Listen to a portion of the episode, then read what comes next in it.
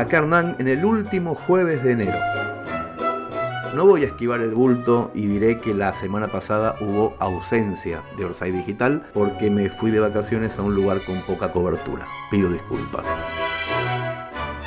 En compensación les dejé por mail a todos ustedes unos descuentos enormes en teatro, en libros, en revistas.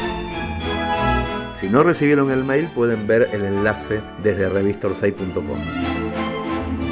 Dicho esto, vamos al resumen de esta semana.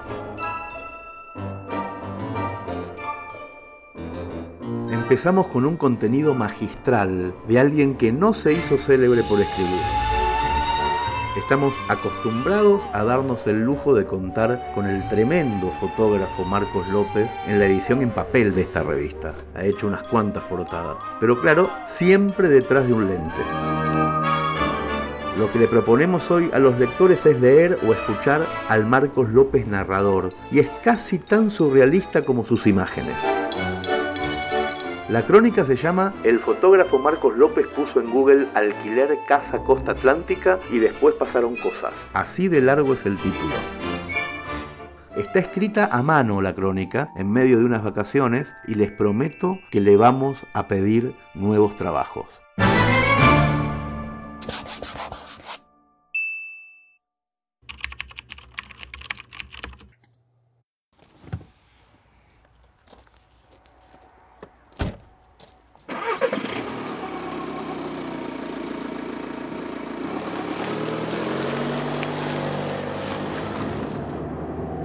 Alquilé una casa por internet en Mar de Ajó y me vine solo manejando el auto. Estaba desesperado por salir, pero fui cauto. Esperé un día más. Hice alineación y balanceo, cambio de aceite, pagué el seguro y le pedí al mecánico amigo de la esquina que revise los frenos y las mangueras de agua.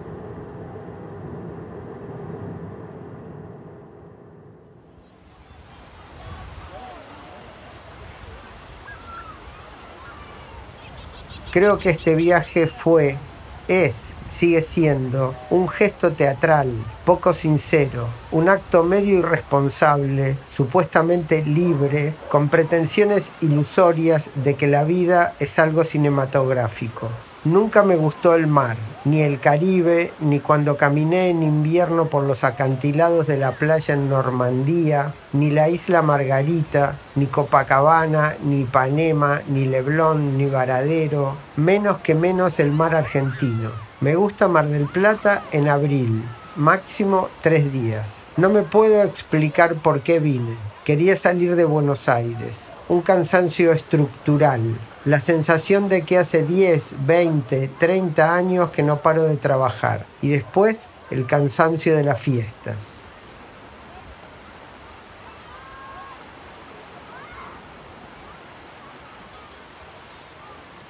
Puse en Google las palabras alquiler, casa, costa atlántica y en menos de tres minutos alquilé esta casa por 10 días. Fue la primera que salió. Me dio un ataque de road movie William Eggleston, Philip Lorca di Corchia. Quería volver a sentirme fotógrafo. Quería salir a la ruta como si estuviera reencarnado en Telma y Luis. Las dos juntas en mi cuerpo, mi sexo, mi corazón y mi alma, amalgamado, como si fuera Dennis Hooper en Busco mi destino, Easy Rider, On the Road, en el camino Jack Kerouac. Quería todo. Cuando estoy desesperado, quiero todo.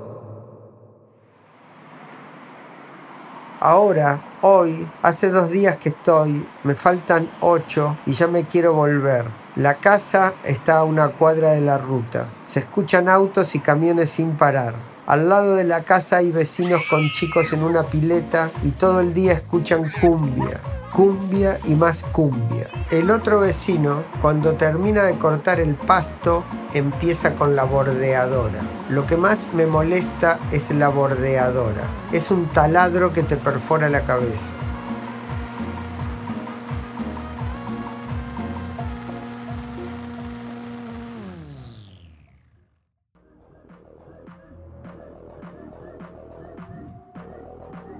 A media cuadra hay una discoteca hasta las 8 de la mañana. Trato de tomar la experiencia como un ejercicio para calmar la angustia. Imagino cosas, trato de no juzgar. Escribo a mano en un cuaderno, sin parar, una historia sobre la familia que supuestamente vive aquí. Hay niños. En la mesa de fórmica de la cocina había un perrito y una Barbie con un solo brazo. Dejaron ropa colgada. Dejaron sobre mi cama un guante rojo. Trato de pensar que es casualidad, pero me pongo paranoico y pienso que es brujería.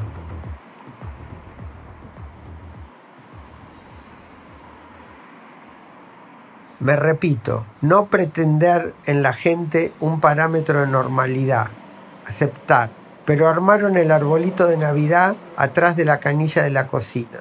Hoy es 20 de enero y me desespera ver ese arbolito con la luz de la mañana, a la tarde, a la noche, cuando me levanto a tomar agua en la madrugada. No me animo a sacarlo y tampoco puedo parar de mirarlo.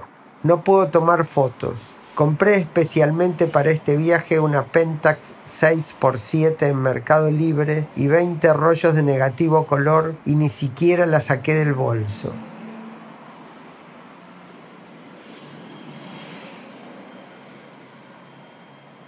Creo que me voy. Dejo todo como está, me pierdo los ocho días que ya están pagos y me vuelvo a mi casa. El problema es que alquilé por un sitio que hay que calificar y tengo que hablar por teléfono con la mujer que me alquiló el lugar.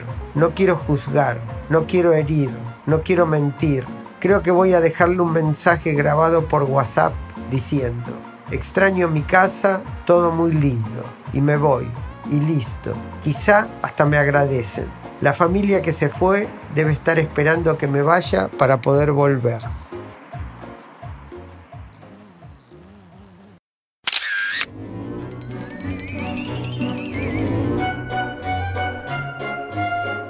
Seguimos con actualidad en verso de la mano de nuestro cantautor favorito, el incombustible Zambayoni. Un día lo quisimos prender fuego y no se dejó.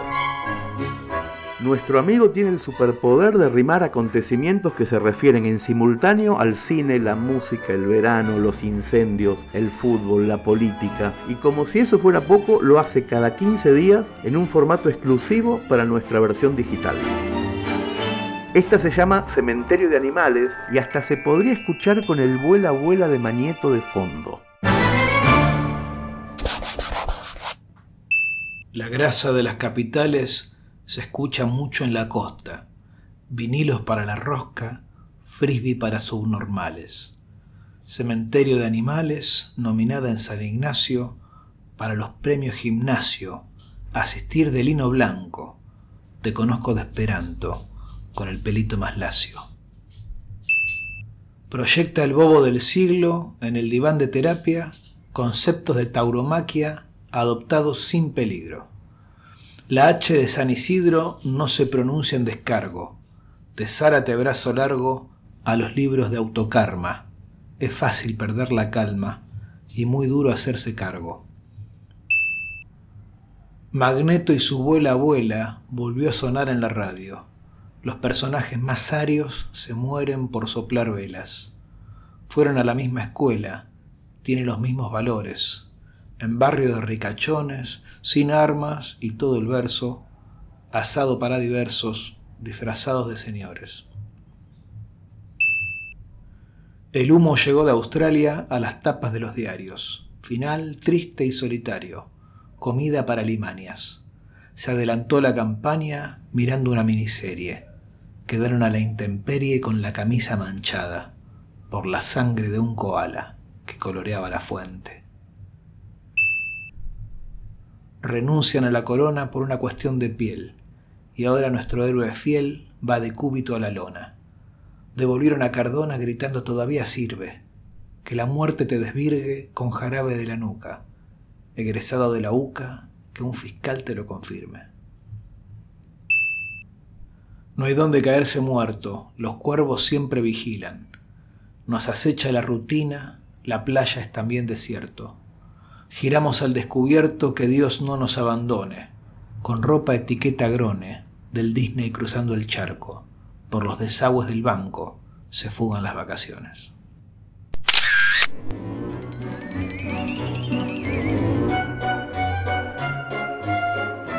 Nuestra asidua Luz Vitolo empezó el año con cautela, sin poder moverse y encerrada en su casa. Para peor, la chica le da una importancia desmedida a los astros, lo de desmedida corre por mi cuenta, y ahora las primeras brisas de libertad llegan en medio de un festival japonés en la ciudad de La Plata, y en su crónica que se llama Los astros del Bon Odori, nos lo cuenta con una luna enorme y anaranjada que se asoma en su cielo astral. Enero en Buenos Aires y no me fui de vacaciones. Digo que es porque me gasté la plata en otra cosa, pero la verdad es porque tuve la sensación de que me tenía que quedar cerca. Los que nos dedicamos a la astrología lo sabemos hace rato. El verano 2020 viene astralmente complicado. Algunos la vamos a pasar mal.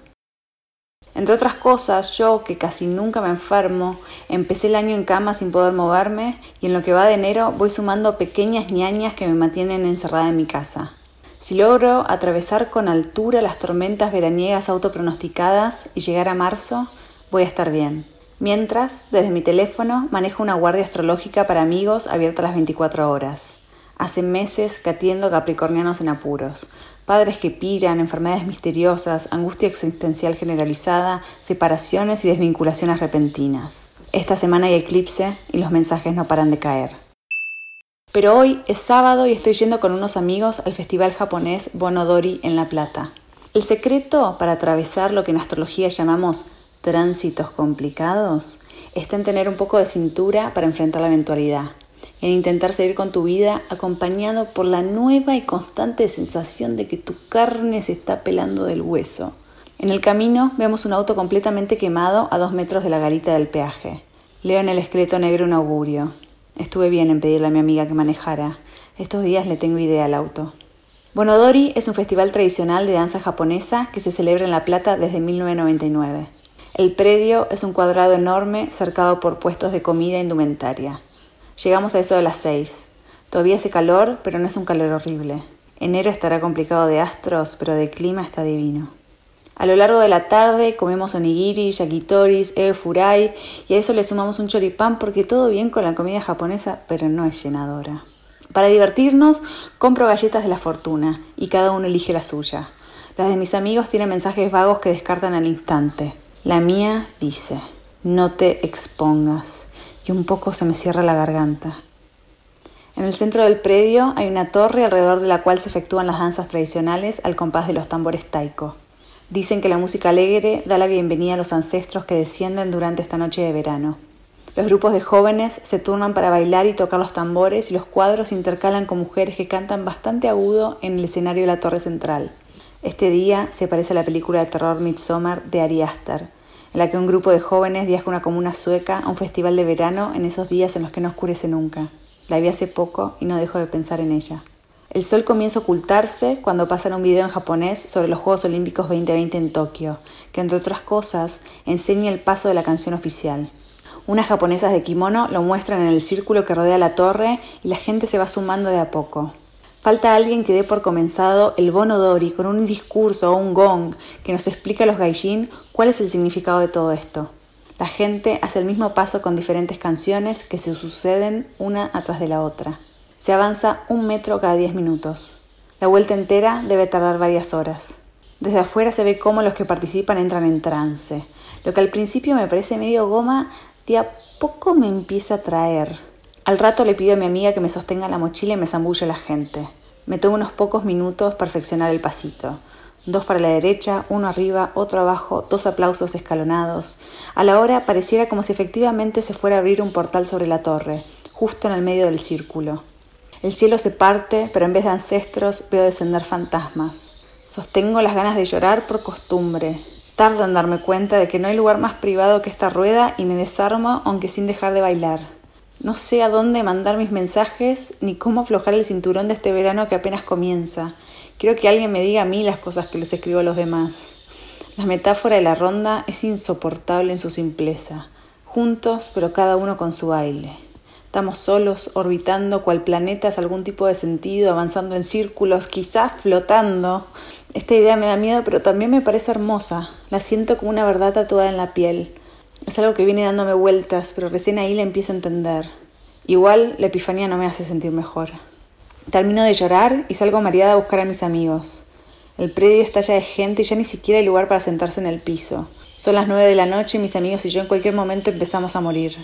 A pesar de que estamos afuera, falta el aire. No sé si huele a tragedia, si estoy sugestionada por la película o la ronda que sigue sin frenar, por la conjunción que se perfecciona sobre mi propia carta o qué, pero quiero irme antes de que el cielo se abra y los fuegos artificiales lo enciendan.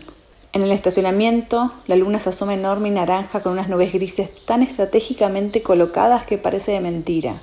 Todos la ven llena, pero yo sé que aunque no se note empezó a menguar. Ignoramos al Waze y nos vamos por donde llegamos, una calle larga casi sin luces. No hay señal en esa recta y confío en la fortuna de mis amigos. Si estuviera manejando yo, estoy segura de que el auto se quedaría. A lo lejos, las explosiones de la pirotecnia suenan a tiros pisando nuestro paso.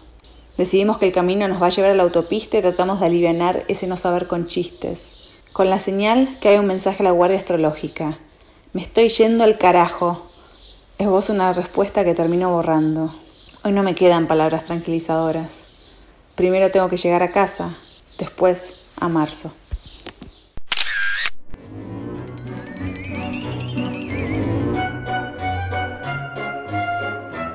Atención a esta crónica de Daniela Pasic que empieza con un techo que se le cae encima, un desayuno que queda por la mitad y un correo electrónico de un viejo amante que llega con una pregunta que dice, ¿estás hablando de mí, no es cierto?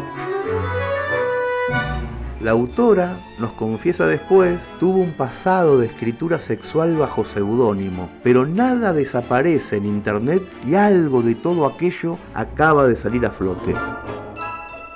El girasol sexual es el nombre de esta crónica, por lo menos inquietante.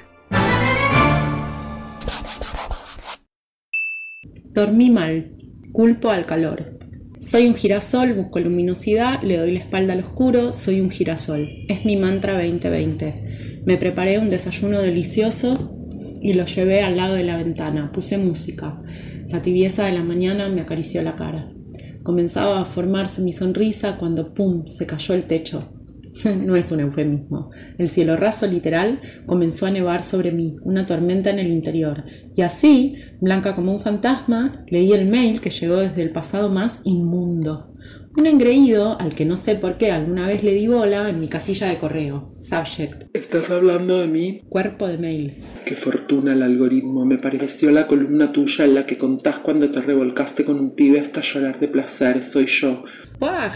Quise reírme de su ego, el descaro, pero no pude. Me enfrentaban el café, las dos tostadas, el juguito, todo lleno de copos de yeso. Tragué una bola de ira y desesperanza, picante, amarga. Satori sexual es la columna en cuestión. Forma parte de una saga de pequeños cuentos eróticos que firmaba con un alias. Son en primera persona, las aventuras de una chica sabia y desfachatada, puro fuego. La publicaron hace cuatro años. ¿Por qué me hablaba de eso ahora? ¿Qué algoritmo le había dado la excusa? Otro pequeño alud de cielo raso cayó más allá. Ni me acordaba que decía el texto. Salí de la mini avalancha con doble desesperanza. Fui hasta la computadora, en otro cuarto, lejos de las pizcas de pintura y polvillo. Busqué en mis archivos y leí de cruzado. La pequeña muerte es una forma de referirse a ese ratito después del orgasmo en el que se borronea el sentido de las cosas. Dura nada, pero mientras ocurre es eterno.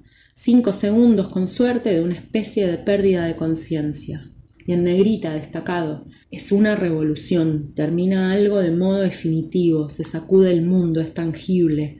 A mí se me apaga la conexión con lo exterior. No escucho, no veo, casi no puedo moverme. El cuerpo tiene tanta presencia que yo ni estoy ahí, todo queda electrificado, un hormigueo adormecedor. Me encanta. A ver la parte a la que se refería el zombie.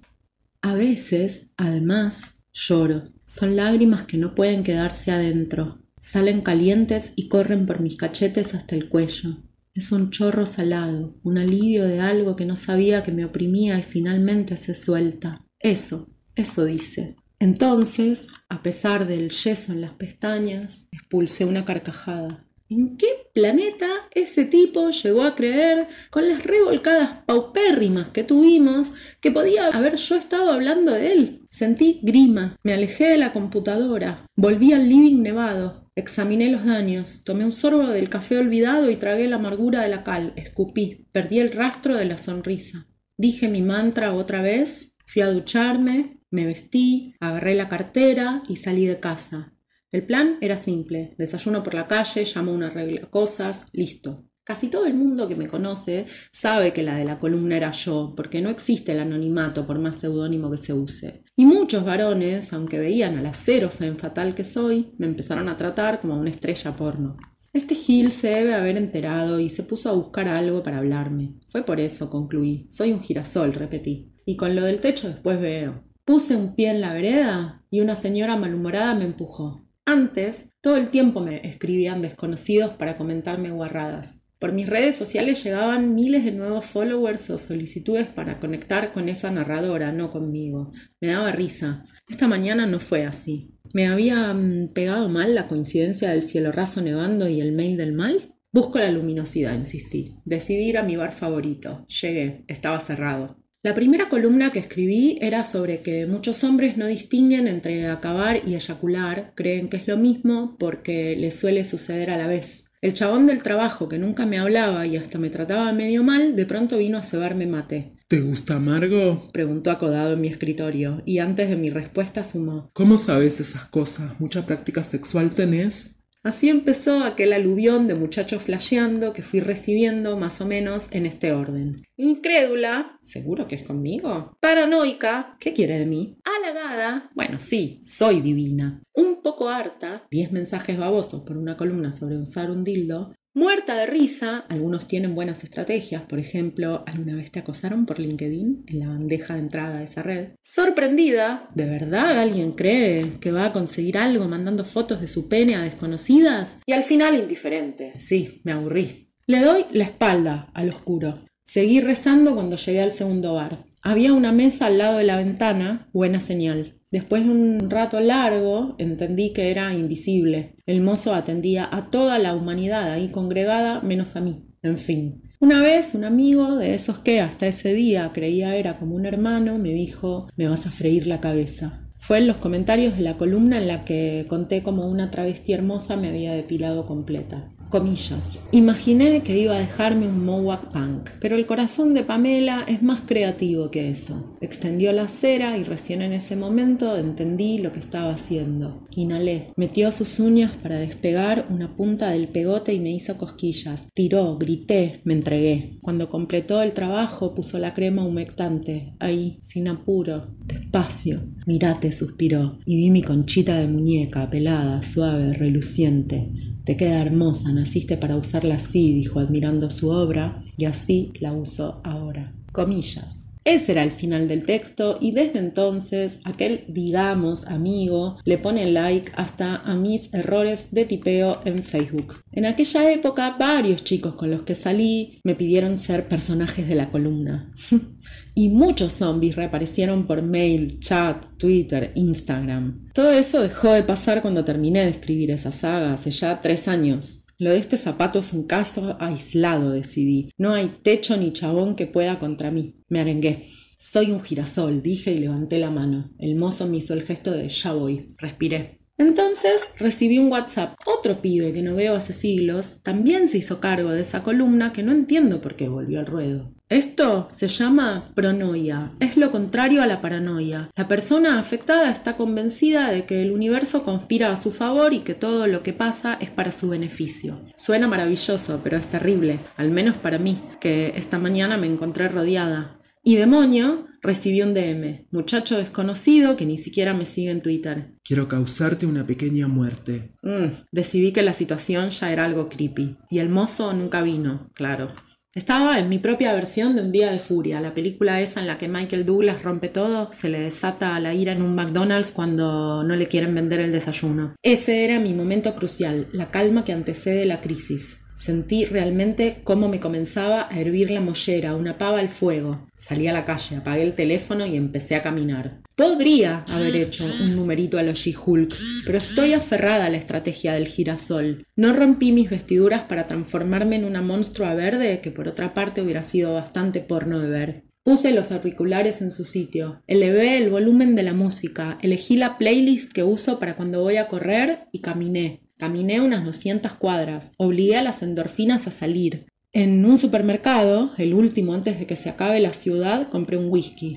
Ya eran las 3 de la tarde cuando me apoyé sobre la baranda de la costanera que mira el río. No tenía un vasito para ver el ámbar rebosante ni el chorrito de agua que abre delicadamente el buque. Le di un beso al pico de la botella. Se me encendió el paladar.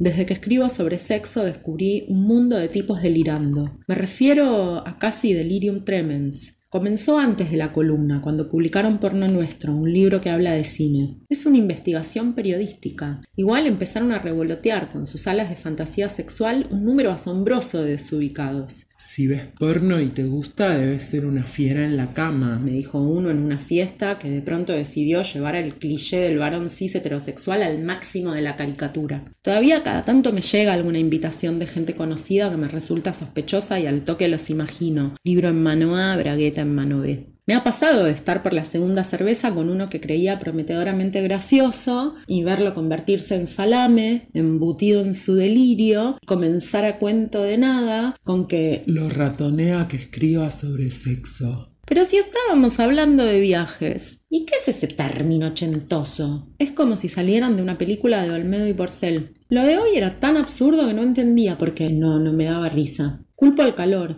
Muchos varones enloquecieron y me lo comunican. El extraño del DM no me molestaba tanto, aunque sea medio aterrador. Los otros dos que me conocen son los que me sublevaron. Descubrí la clave y comenzó a pasarse la bronca. ¿Qué o quién les habilitó esa vía? Prendí el celular, entré a mis redes sociales, busqué y encontré. Uno de los muchachos que suelen escribir a la fanpage de porno nuestro pidiendo sexo, porque siempre con faltas de ortografía por otra parte, descubrió, entre comillas, que una de las autoras, o sea yo, solía hacer una columna de sexo firmada con seudónimo. Lo avisó ahí, en ese muro y también en el suyo. Además puso en el viejo post de Satori Sexual un comentario. Esta es mi favorita. Con B larga. Y me taguió. El algoritmo hizo lo suyo, como bien dijo el primero de los zombies. Así volvió al ruedo. Ok. Le tengo cariño a esa columna. La narradora es parte de mí. Soy ella. Y también un girasol. Con vergüenza ajena copié y pegué el mismo texto para ambos, en mail y WhatsApp. No era para vos. Casi los pude ver recibiendo mi respuesta en el jardín de pronoicos, ceja levantada y certeza basada en nada a flor de piel, mascullando claro, claro. ¿Qué me importa? Al pajero aterrador de Twitter lo bloqueé. Le mandé un mensaje a mi arreglacosas para que se ocupe del cielo raso. Ahora miro a la lontananza. Está terminando la tarde y me vuelvo a chapar al whisky. Sonrío de costado. Se me acerca un perro hermoso, callejero, y me hace espejo a la mueca. Juega con una botella de plástico vacío, como yo con la de vidrio. Es el rey del buen flash. Trato de hacerle espejo. Si me sigue cuando me vaya, quiere decir que es mi amigo. Empiezo a caminar y viene. Estamos yendo para casa, wow.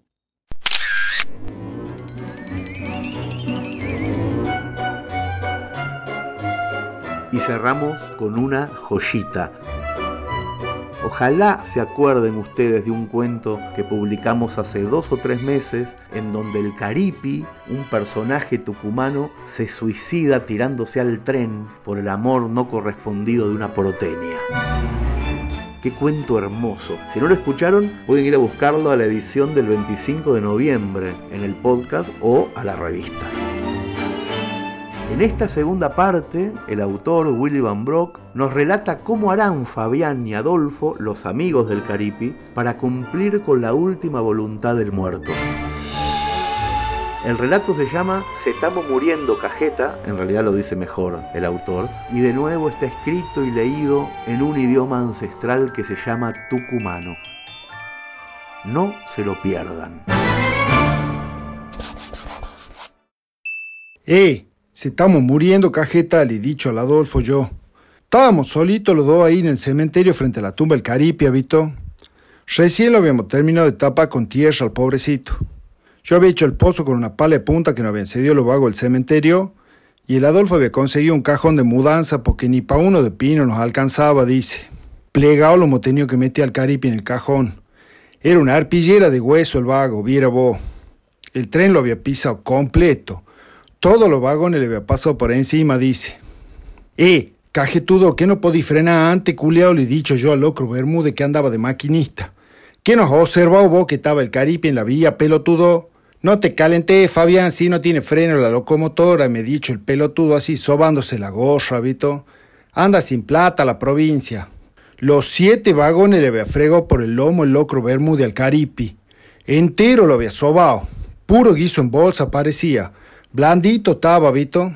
Y plegado lo tenido que meter al caripe en el cajón porque no entraba a lo largo, dice. Vámonos, crememos, me ha dicho el Adolfo así con el gesto nomás. ¿Qué eso loco, bobas, mástico ladrillo, pelotudo? Le he dicho yo al Adolfo. Era de Jesucristo el caripi. ¿Cómo lo vamos a cremar? Se va a quedar sin paraíso el vago. Mételo plegado en el cajón, boludo, sí lo mismo, ¿eh? ¿Qué te piensa que se va a quejar? Y plegado ha quedado nomás en el cajón el caripi. Y métase el hoyo nosotros con la pala Medio camión de tierra, mopaleo, para déjalo bien profundo. No va a ser cosa que venga un perro de esos que andan a la noche por el cementerio y se ponga a rascar el suelo con la pata y se lo termine pechando al pobre Caripi. Y se me quedó parado los dos con el Adolfo al lado de la tumba. Le habíamos puesto una florcita y un vaso de vino por si le agarraba sed a la noche. Y como que me da pena, Vito. Pobrecito el Caripi que quería conocer la nieve con la porteña. Esa verga tenía pólvora pase dulce todavía. Pero así la vida, Vito, por lo menos muerto con decisión. Y callados hemos quedado ahí frente al terruño con el Adolfo, mirando la tumba del Caripi. Al lado estaba la tumba del sapo Gasiopo, que se había ahogado en el río la noche de carnaval. Después venía la tumba del búho, que estaba privado de la libertad por robarse el alambre de un campo. Detenido con preventiva lo tenían al vago porque como vivía en el monte y no tenía domicilio fijo, el juez decía que se podía escapar. ¿A dónde se va a escapar este pelotudo? Pensaba yo, si ni para el colectivo tiene. Terco era el búho, Vito. Había empezado una huelga de hambre pidiendo justicia y se le había cagado de risa hasta la que limpia los baños ahí en los tribunales. Dos semanas había tardado en morirse el vago. 40 kilos mojado pesaba cuando lo hemos enterrado. Estaba meta, mira la tumba yo y de golpe se mela el hoyo porque al lado del búho estaba la tumba el Eduardo, el dueño de la lancha, que ni sabía yo que estaba muerto. ¡Eh! ¿Cómo que se ha muerto el Eduardo? Cajetudo le he dicho al Adolfo. ¿Qué le ha pasado? Ha aspirado vidrio molido de fluorescente cuando estaba cortando merca. Ansioso, el vago había metido la nariz en el montón que no era. Así me ha dicho el Adolfo con el gesto, habito, porque es mudo, pero nosotros acá en el norte se entendemos con la mirada nomás. Ya me parecía, digo yo. Con razón nunca ha venido a reclamar la lancha el Eduardo. Así en hilerita estaban el caripi, el sapo, el búho y el Eduardo, tapado con tierra, formadito uno al lado del otro, como cuando íbamos a la escuela con el delantalcito blanco sin botones.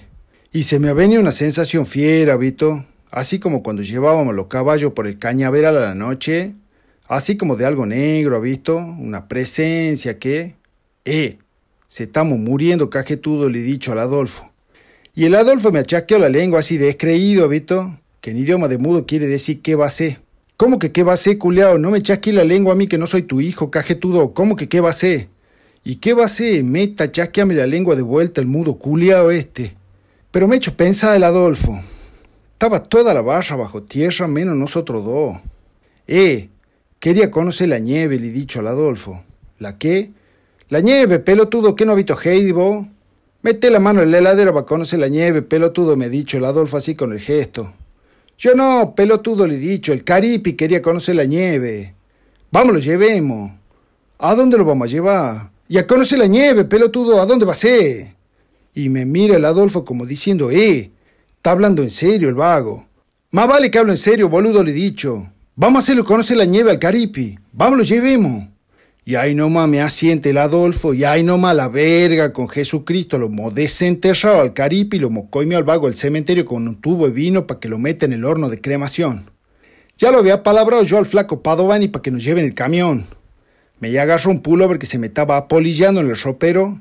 Estaba sin uso de la vuelta esa que habíamos ido a Jujuy a buscarle la marihuana al Hugo, que quería poner servicio premium en el hotel. Quería darle porro a los porteños que venían a tirarse del bungee con la pata a la piola. Nos han entregado la ceniza y en una botella tora su pomelo lo metió al caripi. Y que se cague. Pa' Bariloche nomás se muido. A conocer el mundo, dice. Hemos salido de Montero tempranito. Yo iba con el pullover puesto y el rompeviento anudo a la cintura para no tener que cargar bulto, habito. Asado iba yo a los 40 grados arriba del camión del flaco Padovani llevando leña para Bariloche. El Adolfo previsor llevaba la campera en una mochila. De remerita iba el vago lo más cholo dejándose oír la mecha al viento con la ventanilla abierta, dice, mientras el flaco Padovani chupaba el mate y le metía la cumbia al taco. A la plena siete hemos pasado por Chepe ahí en La Rioja. Después ha venido San Luis, San Rafael, Santa Isabel. Puro santo nomás aquí en el sur. Yo me persignaba por la duda, visto, no va a decir cosa que se ofenda el barbudo. Derecho por la 151 íbamos con el camión del flaco. Brumbeaba el motor y se sacudía el tronquerío atrás. Se veían la vaquita en el campo, los caballitos. Se había hecho de noche cuando me entró en el desierto de la pampa. El Adolfo dormía en el medio y yo iba mirando por la ventana la tierra derecha que parecía como aplastada. Cada tanto relojeaba cómo se sacudía la ceniza el caripe ahí en la botella de torazo. Iba en la guantera, dice, pero se lo sentía tranquilo al vago. A mí me daba miedo que se apersonara como presencia ahí en el desierto. Medio que me escondía entre el asiento y el parante, ha visto, porque ni mierda me gustaba esa chatura y menos de noche. Ni a dormía paró el flaco y ni el mapa miraba, dice. De memoria se tenía el trayecto el vago. Meta chupa el mate toda la noche iba. Un termo atrás del otro le metía. Eh, ¿no tenéis sueño, cajeta? Le dicho yo al flaco. ¿Qué va a tener sueño ahora? Voy con el navegador crucero, me dice. Verga, flaco, jate, jode, culia, deja de hacerte el pulsudo acá, le he dicho yo. Navegador crucero le ha mandado. Más vale cajetudo, ¿qué te pensaba vos? me ha dicho. Y lo veo que tenía la pata levantada sobre el asiento. Me agacho a mirar y era verdad nomás. Lo más cómodo iba el señorito. Tenía medio ladrillo hueco tirado sobre el acelerador. Navegador crucero le decía. Cheto se ponía el flaco cuando entraba en el sur. Había cambiado el mate por el café de filtro y la cumbia por la música en inglesa con la guitarrita, ¿visto? Como de y ese que anda con la camisita cuadro, cinturón con hebilla, ¿qué? El sueño me echó clave la asta y me amaneció llegando a Neuquén con el Adolfo codeándome para que mirara por la ventana. Han aparecido los manzanares, las ovejitas y más después los pinitos. Verga, culeao, qué lindo que eran los pinitos. Verde, todo verde Estaban todos derechitos uno al lado del otro a la vera la ruta que serpenteaba adelante. Tremendo cajón le hubiéramos podido hacer al caripi con uno solo de esos pinitos. Meta chuñeva el Adolfo, pobrecito. Le hacía mal el camino sinuoso, dice. La cabeza colgando del cogote afuera la ventanilla tenía. Iba largando el guiso de arveja que habíamos pecho en un parador de cenillosa. Pegoteado contra la puerta del camión quedaba el guiso. Eh, preservame la unidad cajetudo, le ha dicho el flaco y se reía. Se le veía la encía blanca y los dientes negros y la jeta abierta al culeado. Paremos, flaco, le he dicho yo. ¿Que no ve que se va en chuño el mudo? Suplicaba con los ojos el Adolfo. Que se cague, ha dicho el flaco, que se haga hombre. Ni verga o a parar, ya se le va a pasar, si ya casi llegamos. Y dando la vuelta a la curva apareció un montón de montañitas a lo lejos, una al lado la otra, ¿vito? Bien alta eran así como puntiaguda y como bañada de achilata blanca. ¡Eh! ¿Qué la achilata es encima de la montaña, flaco? Esa la nieve, pelotudo, me dicho el flaco. ¿Qué no visto Heidi, vos? Tenía razón el flaco. Era como Heidi, la montañita. Llena de nieve, viera vos de hermosa. Eran toda puntiaguda, como maderita resquebrajada. Hermosa la montaña Bariloche, dice. Nada que ver con los cerros chicligastas que tenemos nosotros, que son así panzudo, marrón y verde, ¿ha visto? Acá en el sur todo era blanquito y puntiagudo, prolijito. Catedral dice que se llamaba el cerro. Nosotros con el Adolfo lo mirábamos de abajo. Silla voladora tenía. Cuelgaban del cable la sillita, viera vos. Me ha dado así como un enternecimiento, ¿ha visto? Me he hecho acordar la soga del bungee jumping y el caripe al calor ahí cuando se asábamos la lancha a Eduardo. Era más caro que la mierda trepase la silla voladora, dice. Así que me pechado caminando nomás cuesta arriba para la punta con el Adolfo. Hacía sol hasta el hoyo y yo iba bien con el pullover y el rompeviento, pero se me helaba la pata con los mocasines por la nieve. Te hubiera traído la zapatilla, me dicho el Adolfo así con el gesto, pechando para arriba con la bota de lluvia iba. Yo me voy a traer los mocasines porque quería estar bien vestido para conocer la nieve y dejarlo al caripi. Morado y tieso sentía los dedos de tanto andar con los mocasines por la nieve, dice. Cargando la botella de torazo, trepábamos siguiendo la liñita a la silla voladora para no perdernos en el cerro inmenso ese. Muerto, mo llegó a la primera parada que hacía la sillita. No era ni la mitad de la montaña todavía. Ahí se bajaban los porteños guitudos que iban de vacaciones, ¿vito? Meta con la pata a la tabla esa pesquia. Fium, fium, para abajo nomás se mandaban los porteños guitudos con la pata a la tabla. Pasaban raleando, dice, haciendo vueltitas, sacando culo, levantando harina para el costado. Menos mal que no estaba el Eduardo, he pensado yo, porque se iba a querer aspirar toda la nieve el pelotudo creyendo que era merca. ¿Cuánto para la punta, primo? Le preguntó yo a un barilo Chester que estaba ahí cuidando la para de la silla. Se veía que era de la zona el vago. Andaba campero hasta el cogote, anteojo negro, guante negro, gorro negro, todo negro era. Ni mierda de jeta se le veía. Y se ve que le hemos dado lástima al vago porque nos dejó pasar que se calentemos el hoyo en la casita. Cagado de risa nos dicho que a pie eran como cuatro horas hasta la punta. Eh, no vamos a llegar más, tíralo al caripe en la punta, Adolfo, le he dicho al Adolfo yo. Y lo tiremos acá nomás, me ha dicho el Adolfo con el gesto. ¿Qué? Jate jode, Adolfo, ¿cómo lo vamos a tirar acá nomás para que lo pise los porteños con la pata a la tabla? ¿Qué no tenés sentimiento vos, Adolfo? Y el cajetudo me revolea los ojos. Me enferma el Adolfo cuando me revolea los ojos, mudo de mierda. Hacete culiá, cajetudo, le he dicho. Y el Barilochester me miraba a mí, lo miraba el Adolfo. Me miraba a mí, lo miraba el Adolfo. Se ve que no entendía ni verga lo que hablábamos. ¡Suban, loco! Todo bien. Larga el Barilochester así con autoridad, visto como si fuera el dueño de la silla voladora. ¡Eh, Adolfo! Dice que pechemos el Barilochester, que le metamos nomás, que subamos la silla, que en 10 minutos estamos a la punta. Va a querer cobrar este, me ha dicho el Adolfo con el gesto así chasqueando la lengua. Pero yo lo veía que estaba blanco y no de frío el puto. Vamos a la silla voladora, Adolfo, le digo. Pero no quería saber nada el vago. Terror le tenía la silla porque dice que tenía vértigo. Se bajaba de la cama a ojos cerrados el Adolfo del mareo que le agarraba. Meta, cajeta, jate, jode, pensa en el caripe y le digo, ya nomás lo hago senta en la silla voladora y no hemos llegado ni a parpadear que el barilochete era baja a la barra de seguridad y ya estábamos yendo nosotros derecho para la punta del Cerro Catedral. El Adolfo iba duro como paquete pastilla. Abrí los ojos, pelotudo, le decía yo, para que el boludo mirara el paisaje. Viera vos de bonito que se veía toda la montaña, el lago. Sí parecía que íbamos a tocar la nubecita con la punta de los dedos de lo alto que íbamos. Tenía razón el Barilochester. A los diez minutos, el Adolfo y yo estábamos en la cumbre con el caripi en la botella Torazo Pomelo. Ya le había dado la cana yo al asunto. No íbamos a poder tirarlo al caripi ahí nomás, porque acá también pasaban los porteños con la pata a la tabla. Había quise un poco al costado por una bajadita larga que había visto Ahí lo íbamos a poder dejar bien al caripi para que repose tranquilo. Y ahí nomás he sacado las dos bolsas súper que le había chorreado al barilo Chester en la casita y me he puesto en posición de largada. Meta, Adolfo, le digo, asenta yo en la bolsa y vamos nomás. Y se me largado de culipatín por la bajadita del cerro para abajo. Levantaba velocidad vertiginosa la bolsa contra la nieve, bebo. Sentía yo el viento helado en la jeta y como que oía la música de Heidi, ¿visto? Ya lara lara jiju, lara jiju dundiu. Feliz venía yo con el hoyo helado bajo la bolsa del súper en culipatín. Éramos Heidi y Pedro con el Adolfo bajando por la cancha de esquí, dice. A un segundo mostó de perder la vida contra una gorda que venía cuesta abajo haciendo zigzag con la pata a la tabla. Ya me veía enredado yo entre los flanes la gorda. ¡Salgan de la pista, enfermos! ha gritado el chancho al paso. Ha sacó el culo para un lado y ha hecho dobla la tabla. Pista, le decía a la cancha de esquí el lechón. Llena de nieve la jeta le dejo la gorda al Adolfo.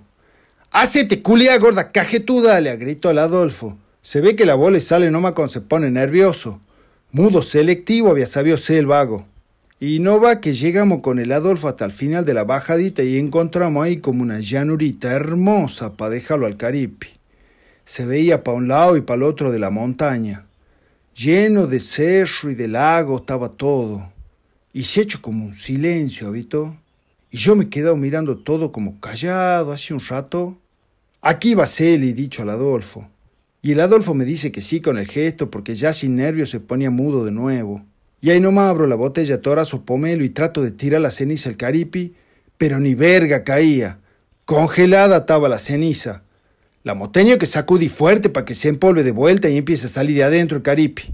Un poco se volaba con el viento y se iba soltando hasta que se vaciado completa la botella. ¿Y? ¿Te gusta la nieve, Caripi? ¿Está linda que no? Pero el Caripi no ha contestado ni acá. Más mudo que el Adolfo estaba. Pero para mí que se ha quedado contento ahí desparramado en la nieve el vago. Siempre decía que ese era su sueño. Y ahí no me ha quedado para siempre el Caripi. Sueño cumplido, hermano. Al Adolfo se le habían puesto los ojos vidriosos porque es mudo pero sensible, habitó. Y a mí un poco también, no te voy a mentir. Desde la base del cerro se veía la mancha gris del Caripi contra la nieve blanca en la punta.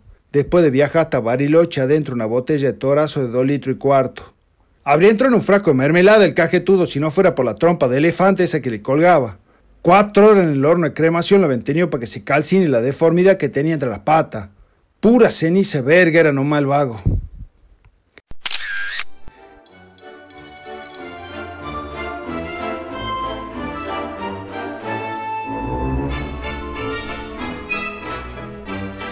Amigos, así acaba esta semana el podcast de Orsay Digital.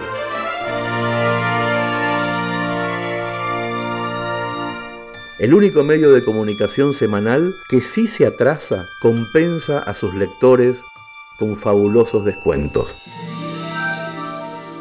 No olviden buscar los descuentos en la web. Hasta la semana que viene.